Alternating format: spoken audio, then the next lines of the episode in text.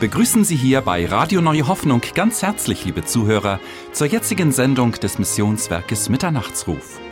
Bevor Marcel Malgo heute zu Ihnen sprechen wird, liest Ihnen Peter Malgo die Schriftlesung und hören Sie ein Lied, gesungen von Chovat Roos.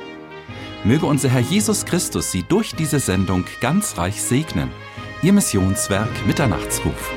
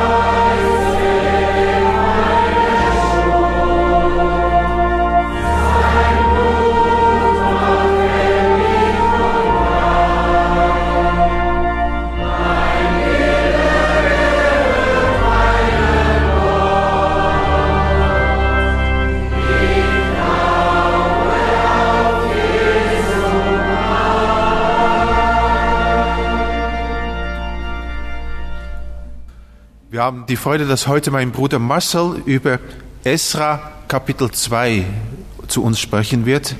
Er redet über dieses Kapitel, was an und für sich trocken ist, ist eigentlich ein Geschlechtsregister, aber es gibt da wunderbare Perspektiven. Und wir wollen uns nun erheben und ich lese dazu das Wort des Herrn aus Jeremia Kapitel 30 ab Vers 17. Aber dich, will ich wieder gesund machen und deine Wunden heilen, spricht der Herr. Darum, dass man dich nennt, die Verstoßene und Zion, nach der niemand frage. So spricht der Herr, siehe, ich will das Gefängnis der Hütten Jakobs wenden und mich über seine Wohnungen erbarmen, und die Stadt soll wieder auf ihre Hügeln gebaut werden, und der Tempel soll stehen nach seiner Weise, und soll von dannen herausgehen Lob und Freudengesang, denn ich will sie mehren und nicht mindern. Ich will sie herrlich machen und nicht geringer. Ihre Söhne sollen sein gleich wie vormals und ihre Gemeinde vor mir gedeihen, denn ich will heimsuchen alle, die sie plagen. Und ihr Fürst soll aus ihnen herauskommen und ihr Herrscher von ihnen ausgehen und er soll zu mir nahen. Denn wer ist der, so mit willigem Herzen zu mir naht, spricht der Herr. Und ihr sollt mein Volk sein und ich will euer Gott sein Siehe, es wird ein Wetter des Herrn mit Grimm kommen, ein schreckliches Ungewitter wird den Gottlosen auf den Kopf fallen. Des Herrn grimmiger Zorn wird nicht nachlassen, bis er tue und ausrichte, was er im Sinn hat. Zur letzten Zeit werdet ihr solches erfahren.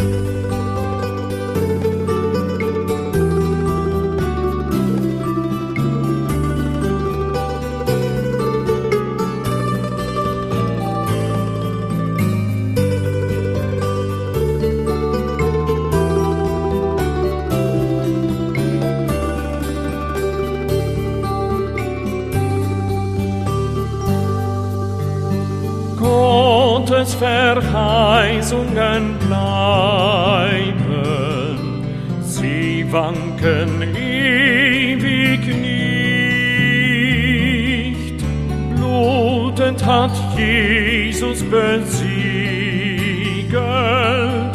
was er im Wort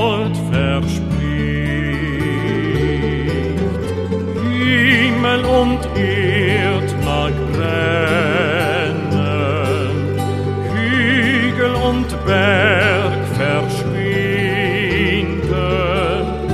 doch wer da glaubt, wird finden. Gottes Wort bleibt stets wahr. Glaube, wenn alles auch dunkel, wenn gleich das Herz dir bricht, ein paar Stunden es währet, dann strahlt das Sonnenlicht. Himmel und Erd mag brennen, Hügel und Berg verschwinden, doch wer da glaubt, wird finden. Gottes Wort bleibt stets wahr.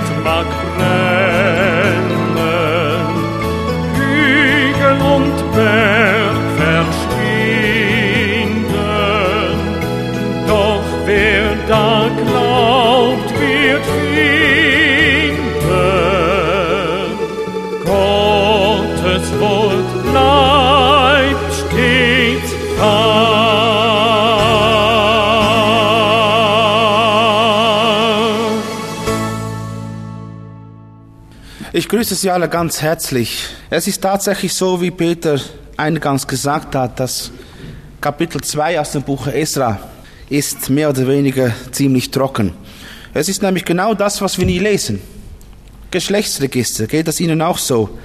Man liest die Bibel fortlaufend und dann kommen Geschlechtsregister und dann hat man sehr stark die Neigung, sie einfach äh, liegen zu lassen und wieder zu lesen, wo es wieder etwas äh, spannender wird. Ich muss euch sagen, es bleibt uns nichts anderes übrig, als heute ein bisschen über Geschlechtsregister nachzudenken. Das hat man davon, wenn man einfach ein Kapitel nimmt als Text. Jetzt möchte ich aber doch zwei Verse lesen, nämlich Esra 2, Vers 1 und Vers 64. Esra 2, Vers 1. Dies sind die Kinder der Landschaft, die heraufzogen aus der Gefangenschaft, die Nebukadnezar, der König zu Babel hatte, gen Babel geführt, und die wieder gen Jerusalem und nach Juda kamen, ein jeglicher in seine Stadt. Das ist Vers 1. Und jetzt Vers 64, das ist ein kurzer Vers. Die ganze Gemeinde zählte insgesamt 42.360. Es wird genau angegeben. Bis soweit Gottes Wort. Ich habe versucht, das auszurechnen. Das Kapitel 2 vom Buch Esra besteht aus 90 Prozent aus Geschlechtsregistern. Fast 90 Prozent. Also wie gesagt, da bleibt uns nichts anderes übrig, als darüber nachzudenken. Wenn man jetzt aber rein oberflächlich bedenkt, was Paulus über Geschlechtsregister gesagt hat, das wissen viele, dann würde jetzt das eine ganz kurze Predigt werden. Wisst ihr, was Paulus darüber gesagt hat? Das muss ich jetzt, euch jetzt auch lesen. Äh, zu Timotheus sagt er das. 1. Timotheus 1, Vers 3 und 4. Du weißt, wie ich dich ermahnt habe, in Ephesus zu bleiben, als ich nach Mazedonien zog und einigen zu gebieten, dass sie nicht anders lehren, auch nicht Acht haben auf die Fabeln und Geschlechtsregister, die kein Ende haben und eher Fragen aufbringen, als dass sie dem Ratschluss Gottes im Glauben dienen. Also das ist ein klares Wort. Mit anderen Worten, Timotheus, sorge dafür, dass in der Gemeinde keine Fabeln und auch keine Geschlechtsregister, sondern nur Gottes Ratschluss gepredigt wird. Tja, da könnten wir jetzt sagen, naja, nichts reden über Geschlechtsregister. Ja, jetzt müssen wir uns ehrlich die Frage stellen, hat Paulus jetzt wirklich damit gemeint, dass wir nie über die Geschlechtsregister reden sollen? Ich glaube nicht, glaube nicht. Also, der genaue Wortlaut seiner Ermahnung lautet ja so, Timotheus, du musst einigen gebieten, ja, einigen gebieten, dass sie nichts anderes lehren und nicht Acht haben auf Farben oder Geschlechtsregister. Also anders gesagt, da waren einige, und die haben wir ja heute auch, das sind ja so Spezialisten, ja. Einige, die damals die Geschlechtsregister überbetont haben, die die Geschlechtsregister der Bibel, der Schrift auf das Niveau von Fabeln heruntergezogen haben. Und das lehnte Paulus ganz strikt ab. Übrigens, äh, auch zu Titus sagt er das. Titus 3, Vers 9, da heißt es von törichten Fragen aber und von Geschlechtsregistern, von Zank und Streit über das Gesetz halte dich fern, denn sie sind unnütz und nichtig. Also ist es ganz klar. Da waren Leute, die haben das überbetont, ja, die haben nur darüber geredet. Das gibt's heute auch. Gibt heute auch, die die Geschlechtsregister irgendwie überbetonen und davon Ausrechnungen starten und so weiter und so fort. Das haben wir heute auch. Aber ich möchte Ihnen Folgendes sagen dass es damals solche Leute gab, ja? Und dass es sie heute auch gibt. Eben solche, die Geschlechtsregister missbrauchen. Meine Freunde, das nimmt doch nicht weg, dass eben in der Bibel doch viele Geschlechtsregister sind und dass sie damit zum inspirierten Wort Gottes gehören. Wenn Paulus zum Beispiel sagt in 2 äh, Timotheus 3, Vers 16, alle Schrift ist von Gott eingegeben, dann bedeutet das alle Schrift, sogar die Geschlechtsregister. Also mit anderen Worten, so schwer es uns vielleicht fällt, aber auch die Geschlechtsregister haben einen Sinn in der Bibel. Auch wenn einige sie überbetonen. Übrigens, es gibt viele andere Teile der Schrift, Texte, die überbetont werden heutzutage. Daraus entstehen ja die Sekten. Und äh, schon zu Zeiten der Apostel war das so. Der Petrus, der sagt es zum Beispiel so. In 2. Petrus 3, Vers 15 und 16 und die Geduld unseres Herrn erachtet für eure Rettung, wie auch unser lieber Bruder Paulus nach der Weisheit, die ihm gegeben ist, euch geschrieben hat. Davon redet er in allen Briefen, in denen einige Dinge schwer zu verstehen sind. Und jetzt kommt es, welche die Unwissenden und Leichtfertigen verdrehen. Leichtfertigen verdrehen wie auch die anderen Schriften zu ihrem eigenen Verdammnis. Also das hat es immer schon gegeben und leider auch heute Leute, die bestimmte Texte, Aussagen oder Themen aus der Bibel überbetonen. Aber das nimmt nicht weg, dass sie in der Bibel stehen, ja? Und deshalb müssen wir doch einmal über Geschlechtsregister nachdenken. Übrigens, das sage ich schon vorweg. In diesem Zusammenhang haben wir endlich mal die Chance, über das schönste Geschlechtsregister der Bibel nachzudenken, nämlich das vom Herrn Jesus Christus. Aber das kommt nachher. Jetzt erst einmal die Frage, was ist der Sinn der Geschlechtsregister in der Bibel? Mal ganz kurz, ja? Also in Esra 2 ergaben die äh, Geschlechtsregister einen enorm tiefen Sinn. Warum? Weil keiner der Zurückkehrenden, die damals zurückgingen nach Jerusalem, das Priesteramt begleiten durfte, wenn er nicht vorweisen konnte, dass sein Name im Geschlechtsregister stand. Lest einmal Vers 62 von Esra 2. Da steht es ganz deutlich. Da heißt es von einigen Priestern, sie suchten ihre Geschlechtsregister und fanden sie nicht.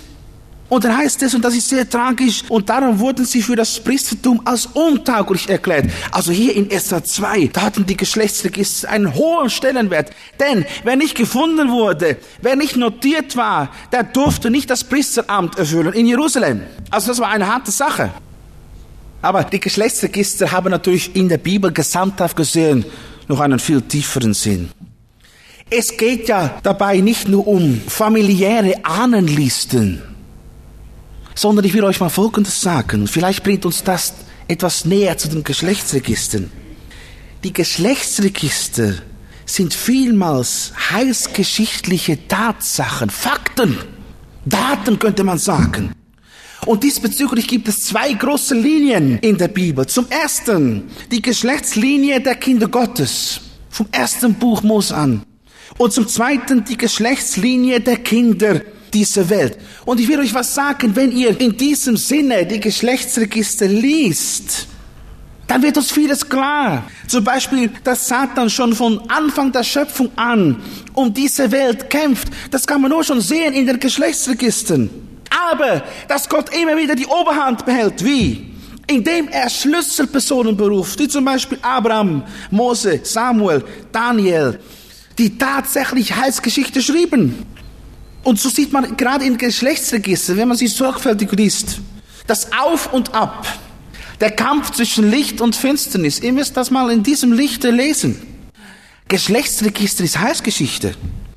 So sehen wir zum Beispiel im Geschlechtsregister von Kain, dem ersten Sohn Adams, dass sich seine Bluttat, ja, sein Mord, bereits im sechsten Glied seiner Geschlechtsreihe wiederholt. Ich denke, das ist bekannt, wenn ihr die Bibel gelesen habt, aber wir müssen das jetzt einfach einmal durchnehmen. Da heißt es von Lamech, dem Sechsten in der kainitischen Linie, heißt es in 1. Mose 4, Vers 23, und Lamech sprach zu seinen Frauen, der hat ja zwei, ja, Ada und Zilla, höret meine Rede, ihr Frauen Lamechs, merket auf, was ich euch sage. Einen Mann erschlug ich für meine Wunde und einen Jüngling für meine Beule. Und dass ich damit die Schrecklichkeit, die tiefe Tragik einer solchen Bluttat ausweitet, das beweisen Lamechs weitere Worte. Er war noch nicht fertig. Er sagt dann noch zu seinen Frauen folgendes, 1. Mose 4, Vers 24. Kein soll siebenmal gerecht werden, aber Lamech 77 Mal. Es ist wahr. Laut des Herrn Wort sollte kein, falls ihn jemand erschlüge, siebenmal gerecht werden. Aber Lamech sollte laut seinen eigenen Worten bereits 70 Mal mehr gerecht werden.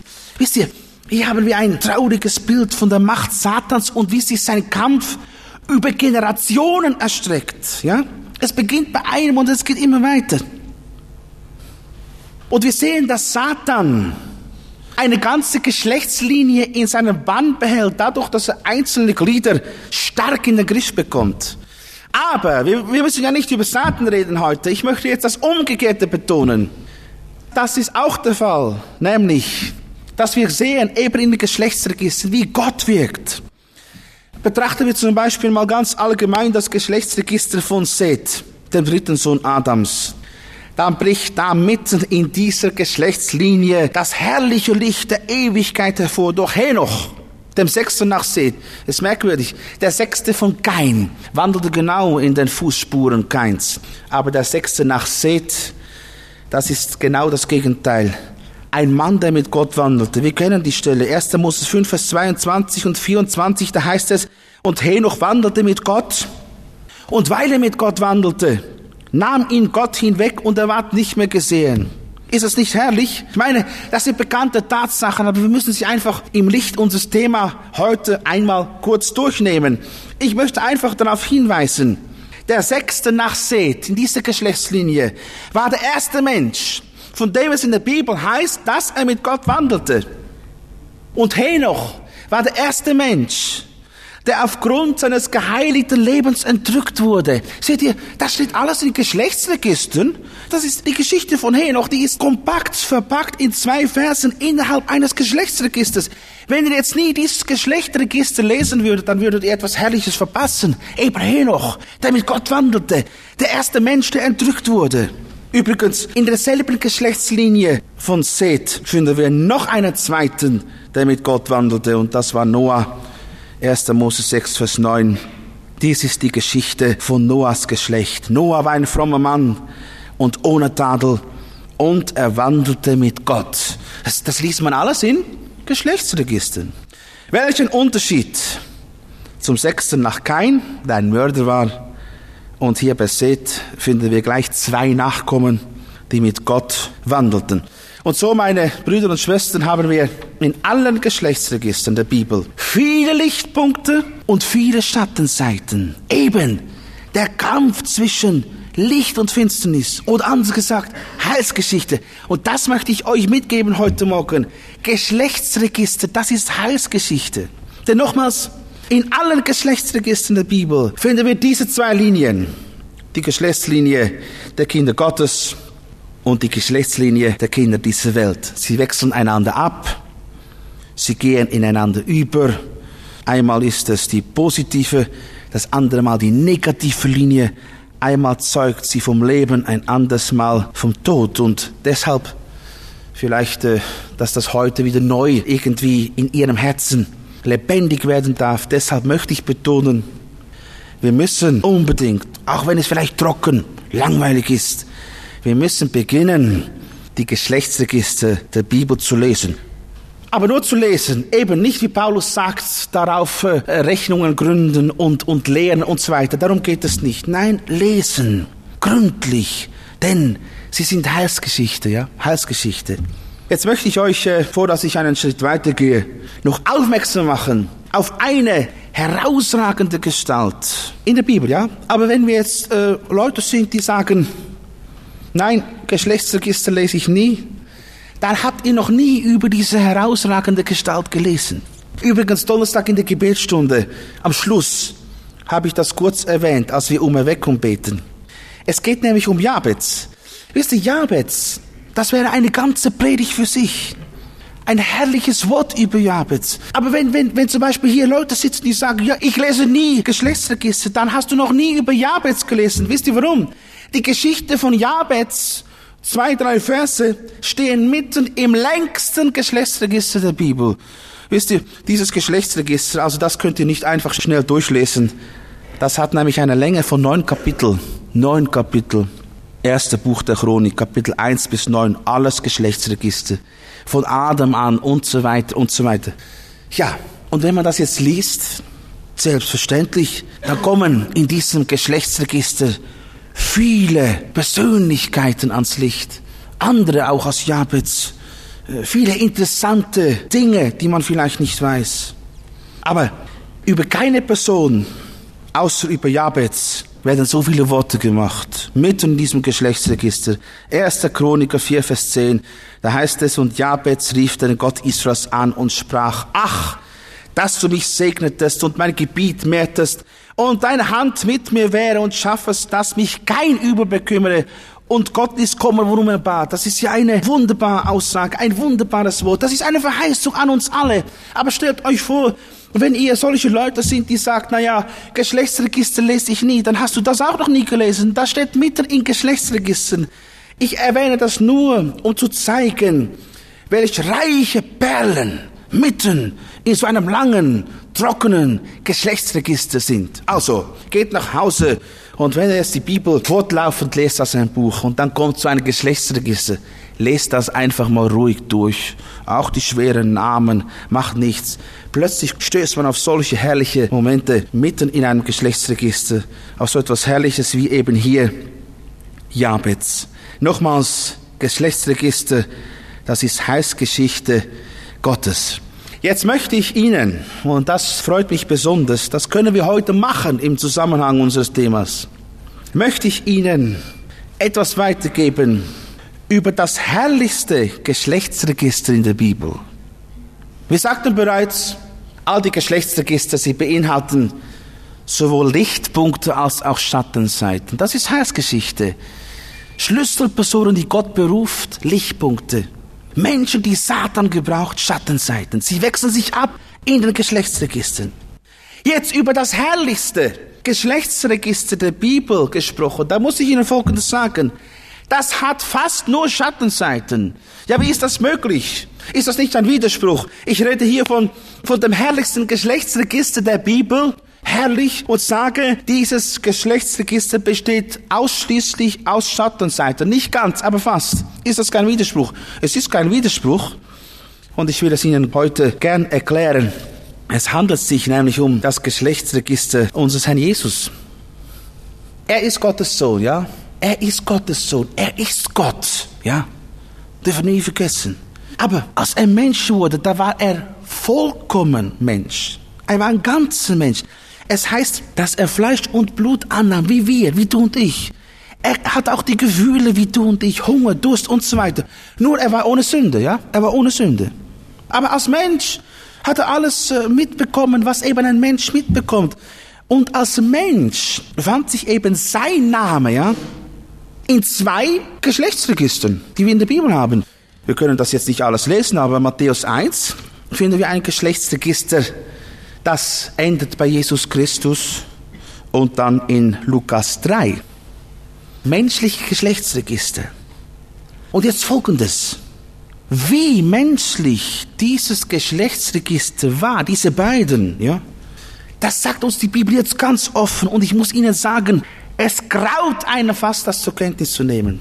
Mit anderen Worten, was für Kreaturen, Menschen, im Geschlechtsregister Jesu zu finden sind. Es graut einem fast. Denn der heilige Sohn Gottes, und ich muss es einfach sagen, hatte die unheiligsten, die sündigsten Elemente in seinem Geschlechtsregister, die man sich überhaupt vorstellen kann. Also wenn ihr das mal mit Parallelstellen alles nachliest, das schaudert einem. Zum Beispiel, ich nehme jetzt einige Beispiele, ja? Da ist ein Mann, der eine der schlimmsten Sünden beging, die man im alten Bund begehen konnte, nämlich er beging Unzucht mit seiner Schwiegertochter. Ich habe jetzt gestern mal nachgesucht, was sagt das Gesetz Mose über so eine Sünde? 3. Mose 20, Vers 12. Genau hat, da heißt es, wenn jemand mit seiner Schwiegertochter Umgang pflegt, so sollen sie beide des Todes sterben. Denn sie haben einen schändlichen Frevel begangen. Ihr Blut lastet auf ihnen. Und so ein Mann, jetzt nimmt das zur Kenntnis, ja? So ein Mann war ein direktes Bindeglied im Geschlechtsregister des Herrn. Ein Stammvater könnte man sagen, im Geschlechtsregister des Herrn. Und was jetzt noch viel schwerer wiegt, das Kind, das aus dieser überaus sündigen Verbindung kam, ja, Schwiegervater, Schwiegertochter. Das wurde das nächste Bindeglied im Geschlechtsregister des Herrn Jesu. Ich denke, wir wissen, wer dieser Mann war. Wir kennen die Geschichte. Es war Judah, ein Sohn Jakobs. Die Schwiegertochter hieß Tamar und das Kind, das aus dieser Verbindung kam, hieß Peres. Ihr könnt das alle nachlesen. Wir haben jetzt keine Zeit, aber 1. Mose 38 ist die ganze Geschichte erzählt. Und in Matthäus 1, Vers 3, im Geschlechtsregister Jesu, werden alle drei erwähnt. Ja? Als Bindeglied, ja? Judah und dann sein Sohn Peres. Peres, der geboren wurde aus dieser sündigen Verbindung, wird als Bindeglied im Geschlechtsregister Jesu erwähnt. Das muss uns doch zu denken geben. Jetzt ein weiteres äh, Bindeglied im Geschlechtsregister Jesu in Matthäus 1, Vers 5 ist eine Frau namens Rahab. Sie ist eine direkte Stammmutter Jesu, kann man sagen. Man ist sich nicht ganz sicher, aber die meisten Ausleger glauben, dass es sich bei dieser Frau um niemand anders als um die Hure Rahab aus Jericho handelt. Also zeitmäßig stimmt das. Zeitmäßig stimmt das. Kann man ausrechnen. Also auch diese Frau war im Geschlechtsregister des Herrn Jesu. Ferner ist in Matthäus 1, Vers 5 eine andere Frau aufgeführt. Norbert Lied hat hier viel darüber geredet. Ruth. Wir wissen, wer Ruth ist. Die Heidin aus Moab, ja? Auch sie ist ein direktes Bindeglied im Geschlechtsregister des Herrn Jesus. Sie wird eine Stammmutter. Dann ist zum Beispiel in Matthäus 1, Vers 6 die Rede von einem Mann, das ist auch das Geschlechtsregister Jesu, ja, der zuerst Ehebruch trieb und danach zum Mörder wurde, indem er den rechtmäßigen Ehegatten ermorden ließ. Wir wissen, wer es ist. Es handelt sich um David, die Frau hieß Bathseba und das Kind, das heißt das zweite, das aus dieser Verbindung kam, hieß Salomo. Sowohl David als Salomo sind direkte Bindeglieder im Geschlechtsregister Jesu. Ja, wir könnten uns Folgendes sagen, Herr, klar, dass David ein Stammvater muss sein, dass er aufgeführt sein muss in deinem Geschlechtsregister. Aber warum gerade durch Salomo, gerade dieses Kind, was aus dieser Verbindung kam? David hatte doch auch andere Kinder. Noch ein letztes Beispiel. In Matthäus 1, Vers 10 wird ein weiteres direktes Bindeglied erwähnt. Und das ist König Manasse. Wer die Bibel kennt, weiß, dass König Manasse einer der schlimmsten Könige gewesen ist im Alten Testament. Es heißt von ihm in 2. König 21, 5 und 6, er baute allem Herr des Himmels Altäre.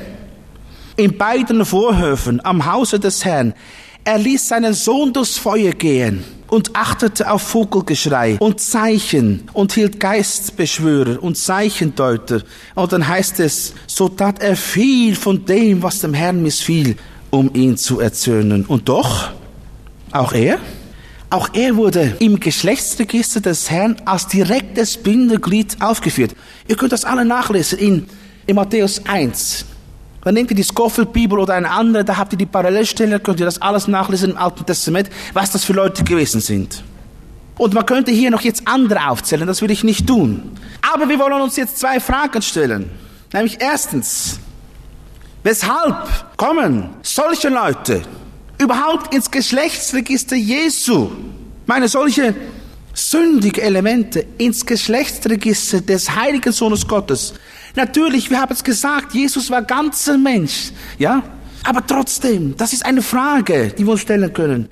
Wir können uns da Folgendes sagen, hätte Gott das nicht anders machen können? Da muss ich Ihnen zur Antwort Folgendes sagen. Gott hätte das nicht anders machen können. Weil es keine besseren Leute gab. Solange die Erde besteht, gab es nur Sünder. Die Bibel sagt ganz deutlich, Römer 3, Vers 12, sie sind alle abgewichen, allesamt verdorben. Da ist keiner, der Gutes tut, auch nicht einer mit anderen Worten. Alle Menschen waren Sünder, groß oder klein. Es gab keine besseren Menschen, auch nicht für das Geschlechtsregister des heiligen Sohnes Gottes. Vielleicht, vielleicht verstehen wir jetzt etwas von der tiefen Tragik des Menschwerdens Jesu. Das können wir nämlich nie richtig erklären, aber vielleicht, dass wir das verstehen, das begann doch schon im Geschlechtsregister des Herrn Jesu. Wozu ist Jesus gekommen? Um die Sünden der Welt auf sich zu nehmen. Meine Brüder und Schwestern, das Geschlechtsregister Jesu. Wenn man das studiert, Sünde, Sünde, Sünde, Sünde. Alles Stammväter, Stammmütter. Und dann Jesus. Ist fast nicht zu fassen. Vielleicht verstehen wir jetzt Jesaja 53, Vers 3, wo es heißt, er, der Herr, war der Allerverachteste, der Unwerteste, voller Schmerzen und voller Krankheit. Er war so verachtet, dass man das Angesicht vor ihm verbarg. Darum haben wir ihn für nichts geachtet. Also, wenn ihr das Geschlechtsregister Jesu Christi liest, es betend liest, darüber nachdenkt, die Parallelstellen liest, meine Brüder und Schwestern, dann versteht ihr, warum er der Allerverachteste war, warum man ihn nicht mehr sehen wollte, denn er hat all diese Sünde auf sich genommen. Und dieser Geschlechtsregister ist ja nur ein kleines Beispiel von sündigen Menschen, aber so waren alle Menschen der Welt, alle, du und ich, und alles hat er auf sich genommen. Oder vielleicht verstehen wir jetzt 1. Petrus 2, Vers 24 besser, wo es heißt, der unsere Sünde selbst hinaufgetragen hat an seinem Leibe auf das Holz. Wisst ihr, Jesus Christus, als er nach Golgatha ging, war er ein von der Sünde gezeichneter Mann. Deine, meine Sünde. Und diese Tatsache, die wird eben schon erschreckend klar in seinem Geschlechtsregister. Ihr müsst das in diesem Sinne lesen. Ich habe Ihnen vorher versucht zu erklären. Geschlechtsregister, das ist Heilsgeschichte Gottes. Das Geschlechtsregister Jesu Christi ist wunderbare Heilsgeschichte Gottes. Da kommen nur Sünder, nur Sünder, gräuliche Sünder. Und dann kommt Jesus, der Heilige. Für alle ist er gestorben. Nein, es gab keine besseren Menschen, die Gott hätte nehmen können, um sie in das Geschlechtsregister Jesu einzupflanzen. Es gab keine besseren, denn alle sind wir abgefallen. Gott hatte keine andere Wahl. Und deshalb spielt es keine Rolle mehr, wen er ins Geschlechtsregister seines Sohnes aufnahm. Jetzt sagst du vielleicht, ja, aber warum gerade Hurer, Mörder, Götzendiener? Ich meine, das war ja so. Hurer, Mörder, Götzendiener. Warum gerade diese? Gegenfrage. Und wir wollen uns doch wirklich jetzt ganz ehrlich prüfen. Gegenfrage. Was ist der Unterschied zwischen denen und dir und mir? Wisst ihr, in Gottes Auge ist Sünde immer Sünde, ja? Ob sie ganz groß ist oder ganz klein. Oder nimm vielleicht bitte wieder ganz neu zur Kenntnis, was in des Herrn Augen Sünde ist. Wir haben das hier viel gelesen, ich mache es wieder. Matthäus 5, Vers 28, Jesus sagt, ich sage euch, wer eine Frau ansieht, sie zu begehren, der hat schon mit ihr die Ehe gebrochen in seinem Herzen. Schaut, wer sagt zum Beispiel, dass wir, du und ich, manche der Sünden, die in Matthäus 1 im Geschlechtsregister Jesu zu finden sind, dass wir die vielleicht auch nicht schon getan haben, wenngleich nur in Gedanken. Aber in Gottes Augen ist es Sünde. In des Herrn Augen hast du damit diese Sünde getan. Also, bitte, wir nehmen das mit. Das Geschlechtsregister Jesu. Es graut einem alles das zu lesen, aber es gab keine besseren Menschen, denn alle sind Sünder. Alle. Gott hätte niemand anders gefunden. Jetzt, jetzt bleibt noch eine zweite Frage, die ich mir gestern gestellt habe. Wenn also diese Sünder alle in Jesu Geschlechtsregister hineingeboren wurden, ja, das ist jetzt klar. Warum? Und das müssen wir erklären. Warum wird dann das alles in Matthäus 1 so genau erwähnt? Also um es ganz mal platt zu sagen, wir würden doch nicht mit so einem Stammbaum hausieren gehen. Ja? Wir würden doch nicht mit so einem Stammbaum an die Öffentlichkeit gehen. Wir würden doch uns schämen und das möglichst verbergen, wer äh, alles äh, unsere Ahnen gewesen sind. Aber Jesus hat das nicht getan, im Gegenteil. Er hat das offen und bloß hat er das hingelegt. Jeder Mensch kann es lesen. Jeder Mensch kann lesen, wer in seinem Stammbaum, in seinem Geschlechtsregister ist. Warum? Ganz klar, ganz klar. Jesus hat öffentlich gesagt, Lukas 5, 31, die Gesunden bedürfen des Arztes nicht, sondern die Kranken. Ich bin gekommen, die Sünder zur Buße zu rufen und nicht die Gerechten. Und schaut, er stand zu diesem Wort. Denn dass das wirklich so ist, das bewies sein Geschlechtsregister. Jeder kann es lesen. Jeder kann es lesen. Was für jämmerliche, sündige Kreaturen im Geschlechtsregister Jesu waren. Jeder konnte sehen, das muss wirklich der Heiland der Sünde sein. Sonst hätte er es nicht zugelassen, dass in seinem Geschlechtsregister solch arge, arge Sünde waren. Und das ist eben dann das schönste, das herrlichste Geschlechtsregister in der ganzen Bibel. Voll Schattenseiten und doch das schönste. Und ich freue mich, wisst ich freue mich, dass ich das im Rahmen dieser Botschaft euch sagen darf. Aber wisst ihr, was ich jetzt hoffe? Was ich sehr hoffe und wir haben auch gebetet und ich bin froh, zwei Brüder haben heute Morgen genau das gebetet, was mir auf dem Herzen lag. Nämlich, ich hoffe, dass dies alles eben dieses Geschlechtsregister Jesu und überhaupt sein ganzer Leidensweg nicht vergeblich gewesen ist bezüglich dir persönlich. Denn was nützt das alles, wenn du das alles weißt, aber du bist selbst noch nicht gerettet? Und ich will heute jetzt einmal ganz konkret diejenigen ansprechen, die noch nicht gerettet sind. Was nützt es denn, wenn du das alles zur Kenntnis nimmst? Ja, das hat Jesus getan. Ja, sein Geschlechtsregister voll von Sünden. Ach, wunderbar. Was nützt das dir, wenn du nicht persönlich darauf eingehst, zumal Jesus das für dich getan hat? Und ich frage dich mit tiefem Ernst, steht dein Name im himmlischen, ewigen Geschlechtsregister verzeichnet oder anders gesagt, steht dein Name im Buche des Lebens. Vor einigen Wochen haben wir hier Esra 1 durchgenommen. Vielleicht erinnert ihr euch. In Esra 1 sahen wir, wie die Juden in Babylon den Ruf zur Heimkehr bekamen und wie sie Vorbereitungen trafen, diesem Ruf Folge zu leisten. Wozu? Um in Jerusalem den Tempel zu bauen. Erinnert ihr euch? Genauso befinden wir uns seit dem Ruf von Golgatha auf dem Weg zum himmlischen Jerusalem, um dort mitzubauen am himmlischen Tempel. Jetzt zurück zu den Israeliten, zurück zu diesem Kapitel Esra. Was war damals so unendlich wichtig bei den Israeliten? Was? Ich habe es am Anfang schon erwähnt dass ihre Namen im Geschlechtsregister eingetragen waren. Und deshalb meine Frage an dich heute Morgen. Steht dein Name im himmlischen Register? Oder anders gesagt im Buche des Lebens? Sonst hat es doch alles keinen Sinn.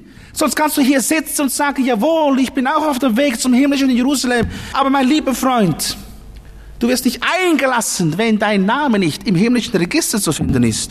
Wisst ihr, unter Esra, da waren einige, das ist sehr traurig, ja. Die konnten nicht beweisen, dass sie irgendwo verzeichnet waren. Esra 2, Vers 59, ja. Wir sind ja bei Kapitel 2. Da heißt es in Vers 59, und von denen, die heraufzogen aus Tel Melach, Tel Harsha, Kerub Adon und Immer, konnten nicht angeben, ob ihre Sippe, ihre Nachkommen aus Israel stammten. Stellt euch vor, hatte keine Beweise. Das ist unendlich tragisch. Genauso ist es heute bei manchen zwischen Anführungszeichen Christen. Die können nicht mit Sicherheit anzeigen, ob sie wiedergeboren sind. Wer weiß, was jetzt geschehen würde, wenn ich jetzt einfach die Frage stellen würde, wer weiß 100 Prozent, dass der Name im Himmel geschrieben ist. Vielleicht würden hier einige sagen, ich weiß es nicht sicher. Oh, mein, mein Freund, da muss ich dir Folgendes sagen dann ist das vielleicht die letzte Gelegenheit dafür zu sorgen, dass der Name ins Buch des Lebens kommt. Vielleicht bist du einer derjenigen, die zwar unter uns sitzen, jeden Sonntag, ja? Du gehst mit uns mit. Du befindest dich nach deinem Dafürhalten auch auf dem Weg zum himmlischen Jerusalem. Und doch kannst du nicht anzeigen, ob du wirklich aus Israel stammst. Das heißt, ob du im himmlischen Register eingeschrieben bist. Mein Freund, das geht so lange gut, bis wir gesamthaft vor den Toren des himmlischen Jerusalem stehen. Dann ist das Theater vorbei. Weißt du warum? Da wird man dich nicht hereinlassen. Oder ganz anders gesagt, Namen Christen sind nicht gerettet. Heute habe ich sehr, sehr die Last, diese aufzurufen, Namen Christen, die jeden Sonntag kommen. Aber wenn man dich fragt, bist du gerettet, dann weißt du keine Antwort. Solche waren damals unter Esra. Und es war schrecklich. Die konnten nicht beweisen, wir gehören zu Israel. Schau, als Namenchrist bist du vielleicht fast bekehrt. Du machst alles mit. Du profitierst von der geistlichen Nestwärme der Kinder Gottes, die hier sind. Aber selbst bist du innerlich kalt und leer. Du betest vielleicht sogar mit. Du singst mit. Du arbeitest mit. Doch wird Jesus, wenn er heute kommt, zu dir sagen müssen, ich habe dich nie gekannt. Weiche von mir, du Übeltäter. Vielleicht sind solche hier. Vielleicht sind solche hier. Rein äußerlich besteht kein Unterschied zwischen dir und uns. Du sitzt ja in unserer Mitte, mitten unter den Kindern Gottes. Aber ich würde noch einmal sagen, bitte nimm es zur Kenntnis. Du kommst nicht weiter als bis an die Tore des himmlischen Jerusalems. Du wirst dort nie eingehen, geschweige denn, und das ist jetzt wichtig, dass du je mitbauen wirst am himmlischen Tempel. Und wie herrlich wäre es doch, wenn du dabei sein könntest. Denn, wahrhaftig, wir, Kinder Gottes, wir sind alle berufen, um Priesterdienst zu verrichten im himmlischen Jerusalem, im himmlischen Tempel. Ich will es euch lesen. Offenbarung 1, Vers 5 und 6. Der uns liebt und uns erlöst hat von unseren Sünden mit seinem Blut und uns zu Königen und Priestern gemacht hat. Das ist die hohe, herrliche Berufung der Kinder Gottes. Aber du, der du bis heute nicht sagen kannst, ich bin ein Kind Gottes, an dir geht das vorbei. Jetzt merkt das niemand. Wenn der Tag kommt, dann ist das Theater vorbei. Du wirst nicht hineinkommen, geschweige den Priesterdienst verrichten. Warum? Weil du nicht beweisen kannst, dass du im himmlischen Register eingetragen bist. Und wisst ihr, das Buch Esra, unser zweites Kapitel, das zeigt nämlich die tiefe, tiefe Tragik solcher Menschen, nämlich Priester, die unter Esra mitgehen wollten nach Jerusalem, die sich vorgenommen hatten, mitzubauen, Priesterdienst zu verrichten. Und denen man gesagt hat, so, zeigt jetzt eure Register, wo seid ihr eingetragen? Und dann suchen sie ihre Register und finden sie nicht. Und wisst ihr, was dann steht? Sie wurden untauglich erklärt und sie durften keinen Priesterdienst verrichten. Lest das noch einmal. Esra 2, ich lese es euch vor. Vers 61 und 62. Und von den Priestern, es waren Priester, ja? Die Söhne Habaya, die Söhne Hakots, die Söhne Barzillai. Und dann Vers 62. Die suchten ihr Geschlechtsregister. Der alte Luther sagt, die suchten ihr Geburtsregister und fanden sie nicht. Und jetzt heißt es, darum wurden sie für das Priestertum untauglich erklärt. Stellt euch einmal vor. Und wir als Kinder Gottes sind berufen, um im Himmel Priesterdienst zu verrichten. Aber wenn du heute hier bist und man fragt, wo steht dein Name? Steht dein Name im Buche des Lebens und du Nein sagen musst, dann bist du nicht dabei. Du sitzt zwar jetzt unter Kinder Gottes, doch du bist nicht sicher, ob dein Name im himmlischen Register steht, im Buche des Lebens. Meine Frage willst du nicht ernst machen heute? Es ist so einfach. Sage einfach, ein für allemal, Ja zum Opfer, das Jesus gebracht hat. Nimm sein Blut zu deiner Versöhnung an. Nimm es persönlich in Anspruch.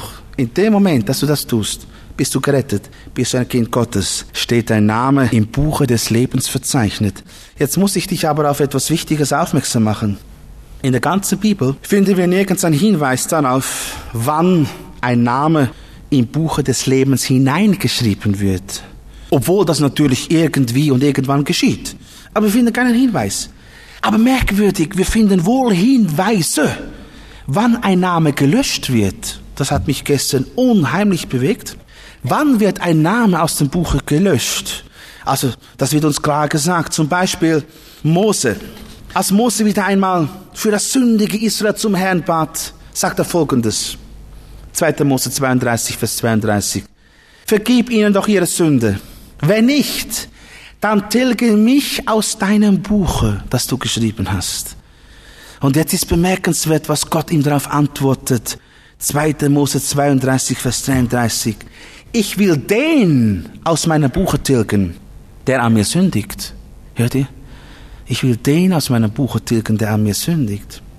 Und genau das, nämlich dass die Bösen, die Sünder aus dem Buche des Lebens getilgt werden, kommt auch ganz klar bei David zum Ausdruck, wenn er über seine Feinde zu Gott Folgendes sagt. Tilge sie aus dem Buch des Lebens, dass sie nicht geschrieben stehen bei den Gerechten. Also Sünder, oder jetzt anders gesagt, Namen Christen, solche, die nicht vollkommen ernst machen, werden aus dem Buche des Lebens gestrichen. Das heißt für dich, du musst unbedingt heute klare Sachen machen, musst alle deine Sünden dem Herrn bekennen, musst völlig brechen mit jeglichem Namen Christentum, sonst wird dein Name gelöscht, ausgetilgt. Der Herr wartet darauf, dass du heute den Schritt tust. Hör mal, Gott will, dass alle Menschen gerettet werden. Zum Beispiel 1 Timotheus 2, Vers 4, da heißt es, welcher will, dass alle Menschen geholfen werden und sie zur Erkenntnis der Wahrheit kommen. Hör mal, was Gott durch Ezekiel sagt. Da sagt Gott, meinst du, dass ich gefallen habe am Tode des Gottlosen und nicht viel mehr, dass er sich bekehrt von seinen Wegen und am Leben bleibt, spricht der Herr, Ezekiel 18, Vers 23. Wenn du heute ganze Sache machst mit Jesus, dann gehörst du zu den Geretteten, zu denen, deren Namen im Buche des Lebens stehen. Und zwar nicht, weil du von selbst jetzt besser geworden bist, sondern weil du das heilige Blut des sündlosen Lammes Gottes aus deiner Versöhnung angenommen hast. Und in diesem Sinne, biblisch gesagt, bist du jetzt, wenn du das tust, ein Überwinder geworden, dessen Name nie mehr aus dem Buche des Lebens getilgt wird. Das wird uns verheißen. Offenbarung 3, Vers 5. Wer überwindet, der soll mit weißen Kleidern angetan werden und ich werde seinen Namen nicht austilgen aus dem Buche des Lebens und will seinen Namen bekennen vor meinem Vater. Mein Freund, erkennst du den Ernst dieses Wortes? Erkennst du, dass Gott dich unbedingt retten will? Aber erkennst du auch, dass dein Name ausgetilgt ist und bleibt, wenn du nicht jetzt zu einer echten Bekehrung und Wiedergeburt kommst?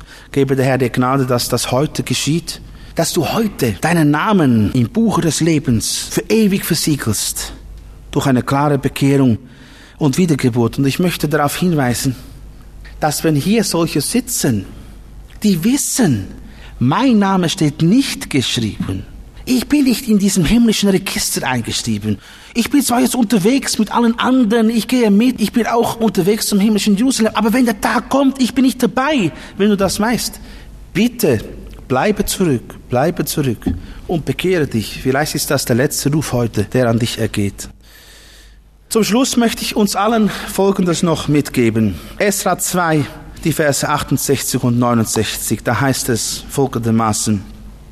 Und als einige Häupter der Sippen zum Hause des Herrn in Jerusalem kamen, gaben sie freiwillig für das Haus Gottes, damit man's an seiner früheren Stätte erbaue und gaben nach ihrem Vermögen zum Schatz für das Werk 61.000 Gulden und 5.000 Pfund Silber und 100 Priesterkleider. Ich möchte besonders die Worte gaben sie freiwillig und nach ihrem Vermögen betonen. Nein, nein, ich rede jetzt nicht übers Geld. Bitte soll niemand jetzt erschrecken. Ich rede über Folgendes. Wenn du ein Kind Gottes bist, wenn du das bist, dann bist du geistlich gesehen unendlich reich un unendlich reich. Willst du darum nicht heute einmal ganz neu entsprechend diesem Reichtum, entsprechend diesem deinem Vermögen dich neu auf den Altar legen? Schaut, die kamen dahin zum Hause des Herrn. Sie haben auch ihren Vermögen gegeben im Tempel Gottes, im Hause des Herrn. Ich glaube, wenn wir uns täglich wieder neu, allem was wir sind, was wir haben, auf den Altar Gottes legen, dann bauen wir jetzt schon am himmlischen Tempel. Denn nachdem wir uns hier auf Erden als Ganzopfer geben, entsprechend unser Vermögen, und wir haben ein Riesenvermögen geistlich, je mehr werden wir einmal leuchten und strahlen im Tempel Gottes im Himmel.